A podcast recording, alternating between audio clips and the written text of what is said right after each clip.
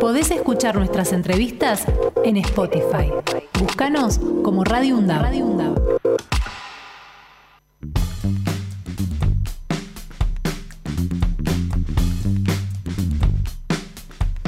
11 de la mañana y un minuto, Axel. Bueno, el, del 8 al 10 de junio se va a realizar el primer Congreso del Pensamiento Nacional Latinoamericano en la Universidad Nacional de Lanús. Y si te parece bien, vamos a charlar sobre este tema con la directora del Centro de Estudios de Integraciones Latinoamericana, Manuel Ugarte, es Mara Espasante. Mara, buen día, Axel Govendi te saluda, ¿cómo estás? Buen día, Axel, ¿cómo estás? Muy Un bien. gusto Acá estoy saludarlos. con, gracias, estoy con Fernando Pearson. Juntos te vamos a, bueno, a consultar acerca de qué se trata esto. Contanos un poquito. Bueno, la verdad es que estamos muy contentos y contentas porque es una iniciativa que venimos pensando ya desde hace un tiempo y si bien se realiza en la Universidad Nacional de Lanús, lo que nos parece más interesante es que es un congreso que está impulsado por más de 50 espacios y organizaciones, tanto del mundo universitario como también del mundo de la cultura y del pensamiento en general, que eh, conformamos un foro que lo llamamos Pensamiento justamente de Nacional Latinoamericano, sin la I, lo cual esto conlleva una definición en sí misma, ¿no? Claro. De desde dónde nos posicionamos y, y bueno, y desde dónde miramos la realidad argentina y la realidad latinoamericana. Y mm, nos vamos a reunir eh, en los días que vos mencionaste, en el mes de junio, a partir de cinco grandes ejes que los pensamos como grandes problemas de, la vida nacional. Cada eje va a estar integrado por mesas temáticas porque la propuesta es poder realizar un encuentro que esté dirigido al conjunto de, de la sociedad, de la comunidad, de organizaciones políticas, sindicales, obviamente para los estudiantes, docentes, investigadores, pero que también sea un espacio donde presentar producciones e investigaciones Ajá. dentro de esta gran corriente que, que es el pensamiento nacional latinoamericano, ¿no? Sí. Nos parece que muchas veces trabajamos en, bueno, en, en la UNDAV, en la UNLA, en una gran cantidad de universidades, eh, con trabajos similares o, o- o que podrían entrar en diálogo, pero el mismo, la misma dinámica cotidiana nos lleva a que, a que cada uno y cada institución tenga su propia agenda. Entonces, encontrarnos nos parecía un, bueno, realmente una instancia fundamental eh, en- para la academia en la Argentina, para la producción científica, pero también pensando en los grandes problemas de, de la nación, que si la universidad y los espacios que se dedican al pensamiento no producen y no ponen al servicio de, de poder, bueno, pensar soluciones para estos problemas, ahí aparece la pregunta de ¿para qué estamos? Claro, claro, Mara, y, y fundamentalmente por lo- lo- los cambios de aires que han venido en la región, ¿no? Esta cosa que ha ocurrido, por ejemplo, en, en Brasil con la llegada de Lula, digamos, esto también incentiva un poco, porque si no uno estaba como medio coartado. Vos recién decías que al sacarle la I, decir nacional y latinoamericano, sacarle la I, decir nacional latinoamericano, eh, quiere decir que estamos un poco dispersos con respecto a un pensamiento más global, ¿no? Sí, sí, tal cual. Em, cuando pensamos eh, en la nación, obviamente que la primera representación que todos y todas tenemos es la Argentina, porque han pasado 200 años de construcción de un Estado-nación argentino. Sí. Y esto es innegable. Pero lo que planteamos un poco desde esta corriente de pensamiento es que eh, el gran desafío es volver a mirar una instancia superior, o lo que Manuel Ugarte, justamente como se llama nuestro centro, planteaba como un nacionalismo superior, que es el nacionalismo o, le- o la construcción de la nación latinoamericana. Claro, la patria como un grande. espacio y- la patria grande, Claro. que él de hecho la llamaba así, ¿no? Por primera vez eh, utilizó ese, ese nombre propio en los años 20 del siglo XX justamente. Y mm, bueno, y justamente decir, bueno, éramos una nación, somos un bloque histórico, cultural, muy diverso y heterogéneo, pero que tiene muchos elementos compartidos y fundamentalmente una historia de lucha, porque los problemas, los grandes problemas que nos atraviesan como argentinos y argentinas también atraviesan el conjunto de la región. Y por eso creemos que pensar los problemas eh, de acá implica pensar los problemas de América Latina. Y como vos decís, sí, es un impulso importante porque eh, justamente los gobiernos de signo latinoamericanista necesitan también de eh, acompañamiento de, de, los de los pueblos en su conjunto y también de los espacios, por ejemplo, de producción de conocimiento. Y esto, bueno, obviamente que genera entusiasmo, a pesar de ver las dificultades y los condicionamientos que, esta etapa, tal vez donde hay una gran cantidad de, gobiernos que optan por la integración, bueno, dificultades muy propias de, esta nueva etapa histórica, ¿no? Claro. Eh, ¿Qué tal, Mara? Buen día. Fernando Pearson te saluda.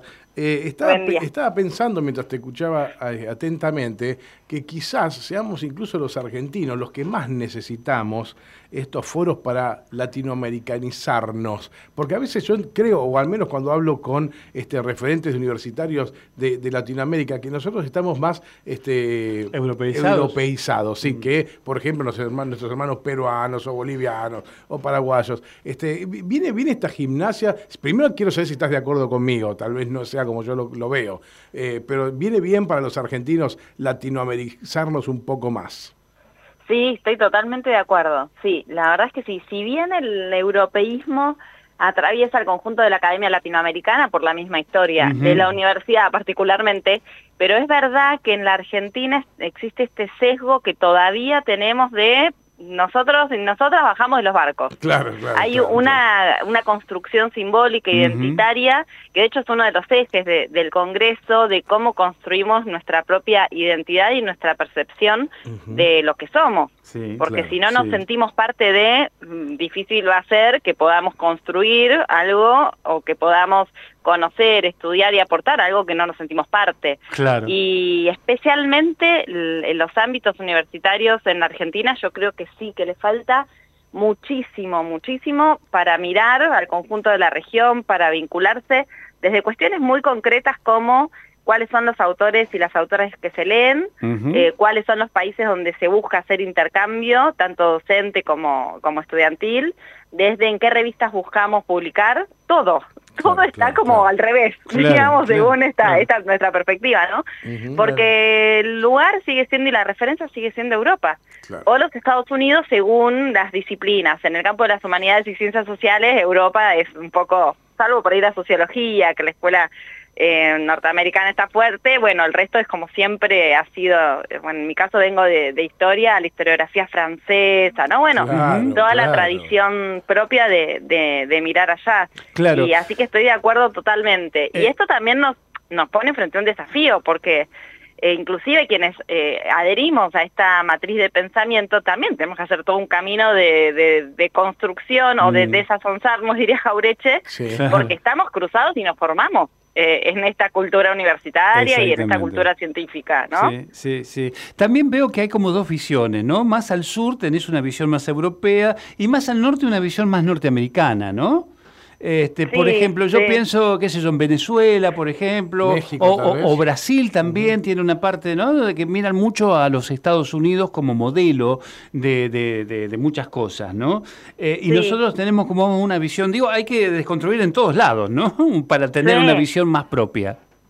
Sí, sí, sí. Y bueno, también es propio de las influencias imperialistas que hemos sufrido a lo largo de la historia, que fueron diversas y y, también fueron más acentuadas en algunos espacios vinculados a Europa, en otros a Estados Unidos ya en el siglo XX. Sí, comparto lo que vos decís.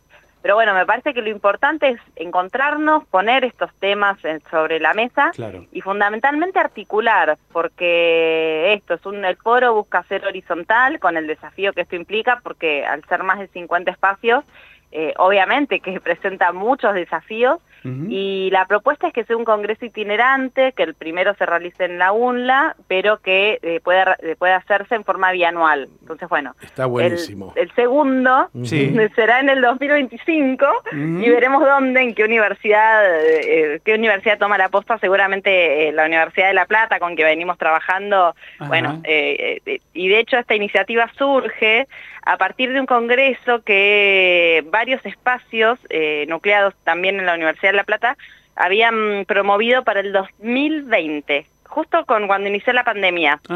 Y bueno, y a partir de, retomar esto, cuando empezamos a salir de la pandemia, empezamos a dialogar con los equipos de trabajo de allá y dijimos, bueno, vamos a relanzarlo. Eh, pero desde el sur, ahora desde, desde el conurbano sur. Está muy bien, está, muy bien. ¿Y, algunas universidades extranjeras, por ejemplo, también como pensar, qué sé yo, este, universidades de Chile, universidades de Perú? Mira, está generando mucho interés y cada uno de los espacios que integramos el foro tiene a su vez vínculos con otras universidades. En esta instancia lo mm. que propusimos fue organizar con espacios desde acá, como para tratar de ordenar y, conformar el foro, y van a estar el resto de las universidades dando sus avales, participando. Eh, bueno, de hecho me confirmó ahora la Universidad de Paraíba que va a participar, van a enviar docentes de forma presencial, o sea cada uno con su realidad, como pueda, en forma híbrida, a distancia o presencial.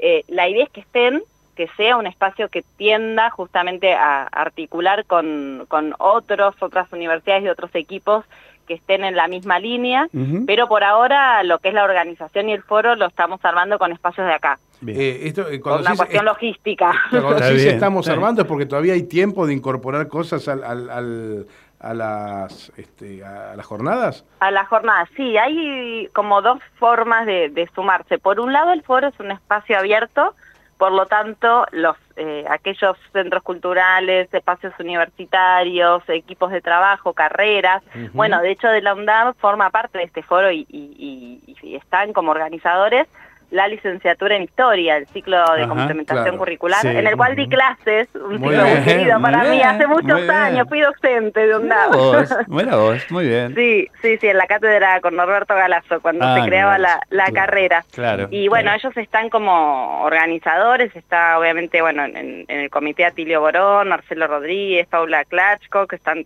trabajando eh, en, en el foro. Eh, pero digo, el foro está abierto, por un lado, y después el programa de las jornadas del Congreso está en construcción, porque lo que hicimos fue definir mesas de trabajo, que eso sí ya está como fijo y, vamos a presentar las ponencias que recibamos y que sean aprobadas, pero después hay otra instancia de, propuestas, de talleres, que está abierta para que todos aquellos que tengan una temática que les resulte de interés trabajar, la puedan presentar y a partir de allí tomemos todas las propuestas que se presenten y armemos un programa, eh, bueno, para que realmente sea participativo y, con temas diversos del pensamiento nacional, que ya de por sí, bueno, es transversal a, todas las disciplinas, ¿no? Porque es una forma de mirar la realidad, no es que solo va a ser un congreso de historia del pensamiento, ni mucho menos, sino que la idea es pensar los problemas desde una perspectiva. Por eso nos parece también que es enriquecedor. Claro, eh, Yo, creo que este, conforme nos vayamos arrimando a junio tendremos que tener una o dos charlas más, si te parece, Mara, claro, para ir recordando y teniendo bien presente eh, el Congreso. Eh, y yo lo último de mi parte que quisiera este, compartir con ustedes es, imagínense si este, este congreso que se está haciendo a partir de casas de altos estudios, este, lo hubiéramos tenido eh, mucho antes. Quizás hoy no se vería los reclamos, por ejemplo, de los pueblos originarios como actos criminales. Y hablo de mi gobierno, el propio que yo voté. ¿eh? Así que este, me parece que estas cuestiones construyen y mucho que las tenemos que aprovechar.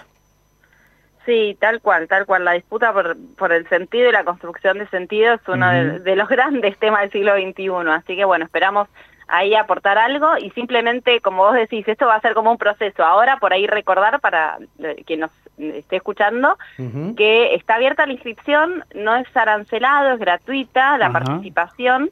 Para asistentes ya directamente se pueden inscribir. También está abierta la presentación de los resúmenes para los trabajos eh, de cada una de las mesas hasta el 15 de marzo, ahí todavía un mes.